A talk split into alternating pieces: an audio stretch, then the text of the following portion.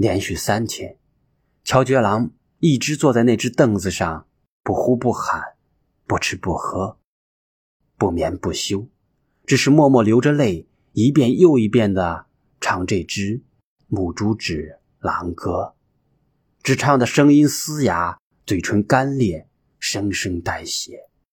他知道。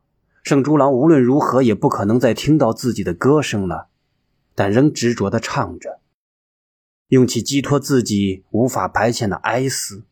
最后，无法出声之时，他依然用心在唱，他的心已然碎了。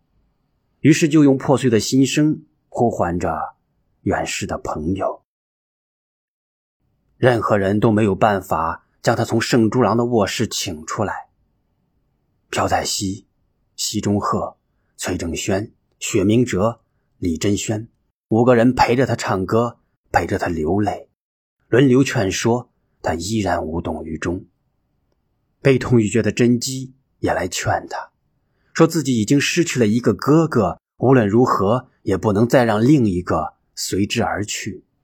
可是不管怎样动情的话语，都无法进入他已经封闭起来的心灵里。在那个破碎的真心里，只能容留两个人：圣珠郎以及他自己。人人都明白，再这样下去，乔觉郎很有可能会因为悲伤过度而气绝身亡。于是，朴在熙请来那位医术高明的僧人郎图。僧人郎图到圣珠郎的房间。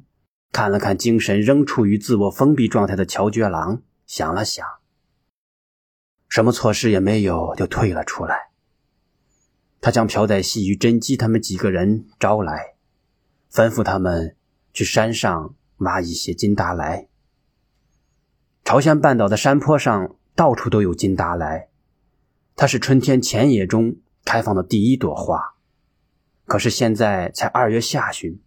离金达莱的花期还有一个多月，挖来这些没发芽的灌木有什么用？见甄姬一脸疑惑，僧人狼图反问他：“金达莱的别名叫什么？”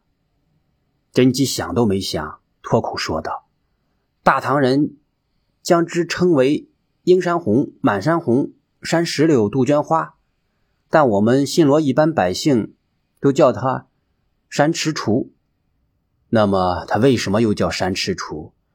这甄姬无言以对。那僧人说：“你只知其一，不知其二。它还叫做羊螭除。羊螭除。”僧人解释说：“踟蹰就是徘徊。金达莱的花瓣、叶子、根、皮都是麻醉药。羊吃其叶。”就会踟蹰而死，所以得名羊吃出。哇，这么厉害！这还不算，曾有人用它的根泡酒喝，结果也被毒死了。山螭除和曼陀罗花一样，都是制作蒙汗药的原料。那么，您剥这些根皮干什么？给乔觉郎吃呀？啊？甄姬、朴载熙他们几个人瞪大了眼睛，齐声惊呼：“你要给乔家郎吃毒药？”僧人狼图说：“毒药怎么了？毒药也是药。”见众人不解，僧人狼图继续说道：“究竟是毒是药，在于运用之妙。毒药用到恰到好处，就是良药。”也能使人活命。现在我就要借用金达莱的药性，将乔觉郎麻醉，让他睡上三天，等他一觉醒来就没事了。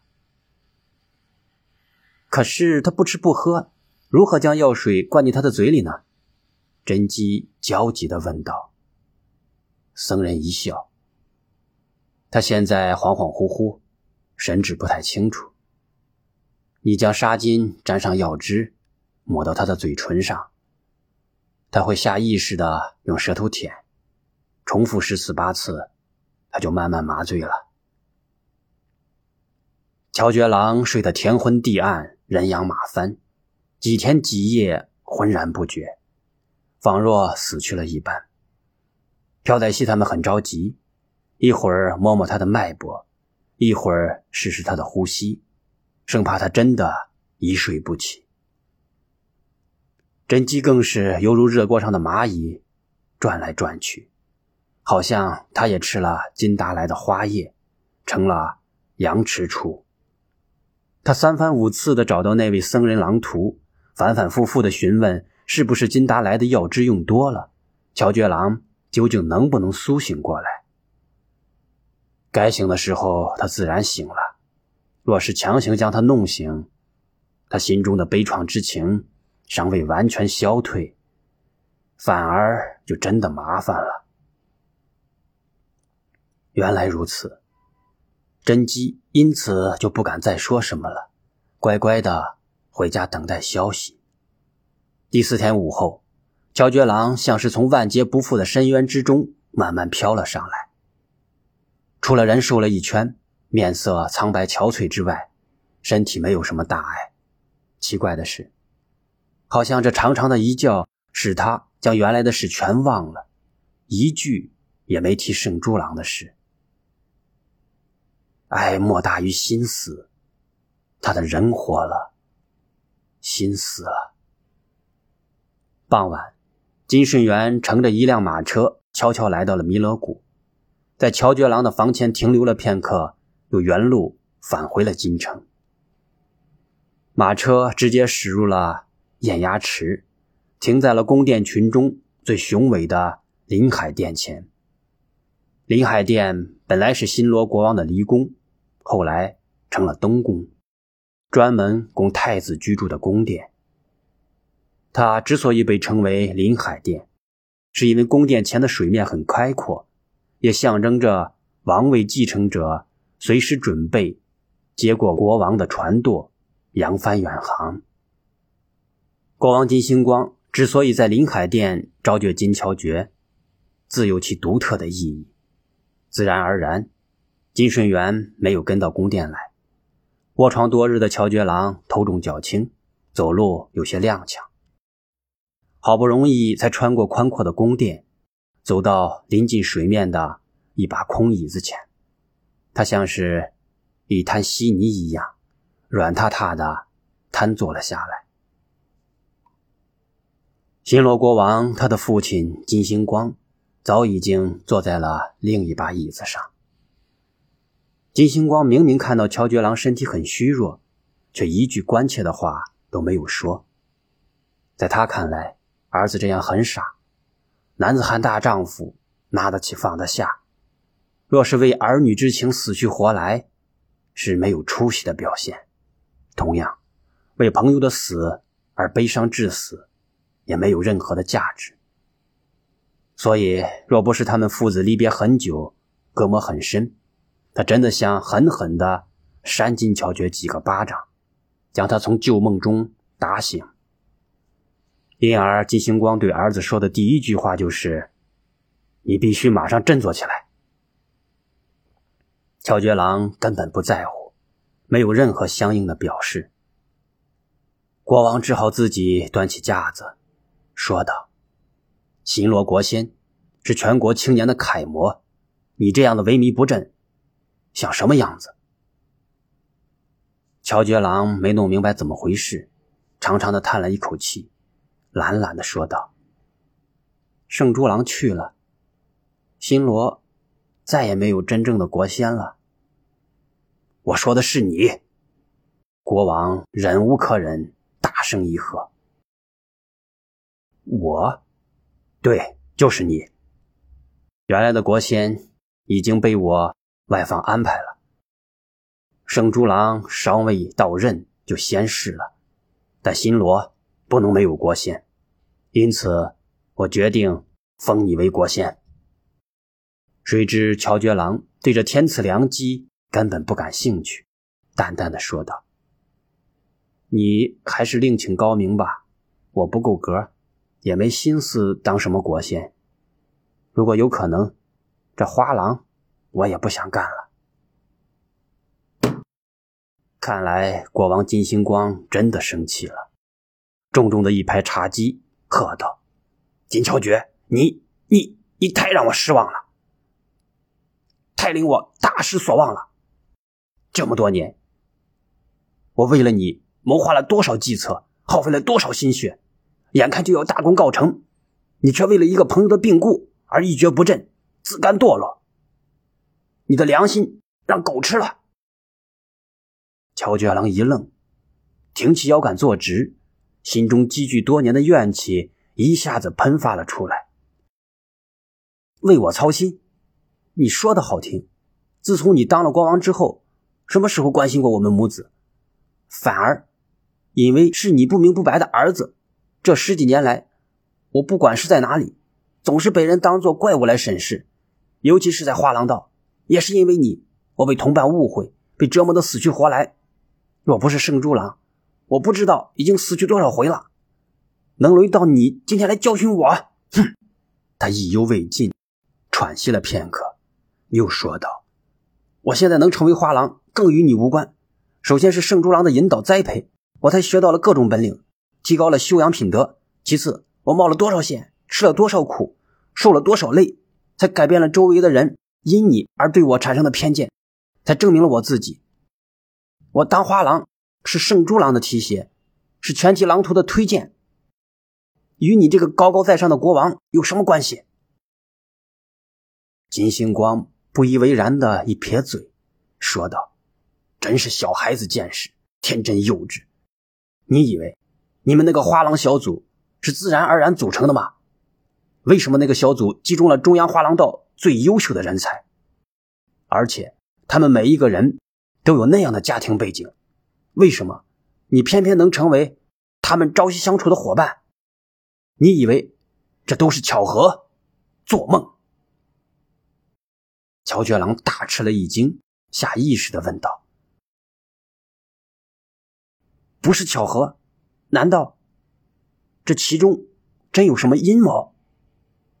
如果这算阴谋的话，这个世界上大多数的策略就都是阴谋了。”金星光慢慢的说道：“之所以将你们七个人汇集到一个小组，是为了让你们在共同训练、共同生活中建立友情，结成同盟。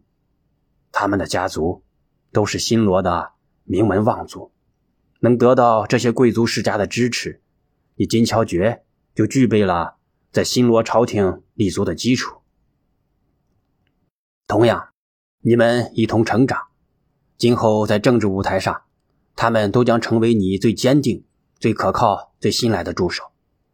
你们彼此依靠，彼此搀扶，彼此提携，彼此利用，形成一个集团，将无往不利。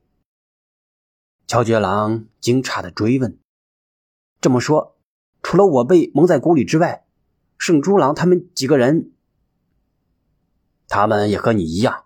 都不知情，否则你也就不会被他们误会了。金星光又说：“在中央画廊道中，你是最年轻的画廊，为什么有机会作为副将出征？金顺元是久经战阵的大将军，他作为统帅，为何总是听从你和圣猪郎的建议，而且放手让你们尽情施展才能？这……”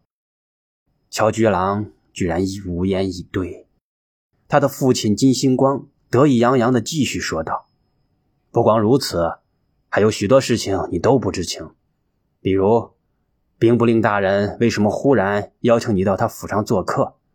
他……”乔觉郎急急忙忙地插话道：“甄姬，甄姬的出现，难道也是你们刻意安排的？你和甄姬的关系？”是额外收获，不过后来若不是得到了兵部令的默许，你们之间根本不可能再继续交往。金星光喝了一口茶，很认真的吩咐道：“你今后要多多的与甄姬接触，最好能尽快成亲。他们家族的关系在朝廷盘根错节，十分庞大。如果能与之联姻，有他们的扶持拥戴，我为你设计的道路就有七分把握走通。乔觉郎忽然觉得一阵反胃，或许是六七天没有吃饭，临来之前喝了一些稀粥，胃里不适应。金星光没有觉察到乔觉郎的异样，仍然继续沉浸在自己的思维里。如果兵部令的势力能为我所用，再加上金顺元，就不怕金元泰这个老混蛋事事掣肘了。金元泰，城府令金元泰，不是扶持你当上国王的功臣吗？你不是在十年前纳他的女儿为妃吗？他是你的岳父，而你是他的。未等乔觉郎将他们二人的关系理顺，只听金圣光又继续的说道。这次全歼倭寇，你为国家立了赫赫功勋。我本想封你为苏潘，但那个老家伙就是不同意，生怕你有了真古的爵位，将来与他的亲外甥重庆竞争太子之位。重庆是金星光与程府令金元泰之女程真王后所生的儿子，今年已经八岁了。乔杰郎不以为然地说：“什么苏盘不苏盘，我不稀罕。今后你不用再为这一类的事情操心了。你愿意，就让你的小儿子重庆当太子，你就答应他呗。”胡说！你已经不是小孩子了，思想怎么还那样简单？你以为我这样安排仅仅是为了你吗？你错了，因为你是我的儿子，所以连命都不是你自己的。乔觉郎不禁暗暗吃惊，原来自己也是一枚棋子，父亲手里的一枚用于宫廷斗争、各种权势倾轧的棋子。金星光继续说道：“我绝不能任凭他们摆布，我就要一步一步的将你培养成王位的接班人。现在的形势越来越有利了，你那帮小兄弟也很争气，堪为大用。”将来都能独当一面，我重用他们，他们的家族为了其前途，必然也会支持你。再加上你与兵部令家族联姻，就能立于不败之地。最可惜的是，圣猪郎过早的去世了，你今后少了一名最得力的干将。不过，他的夭折也给你提供了一个大好机会。我可以直接封你为国仙，只要你当了国仙，就真不在乎什么苏判了。当年你伯父能封富力郎为大脚干，将来我也一定能找到机会，直接封你为大脚干。天哪！圣觉郎无论如何也没想到，圣猪郎的仙逝反而成了他出人头地的大好机会。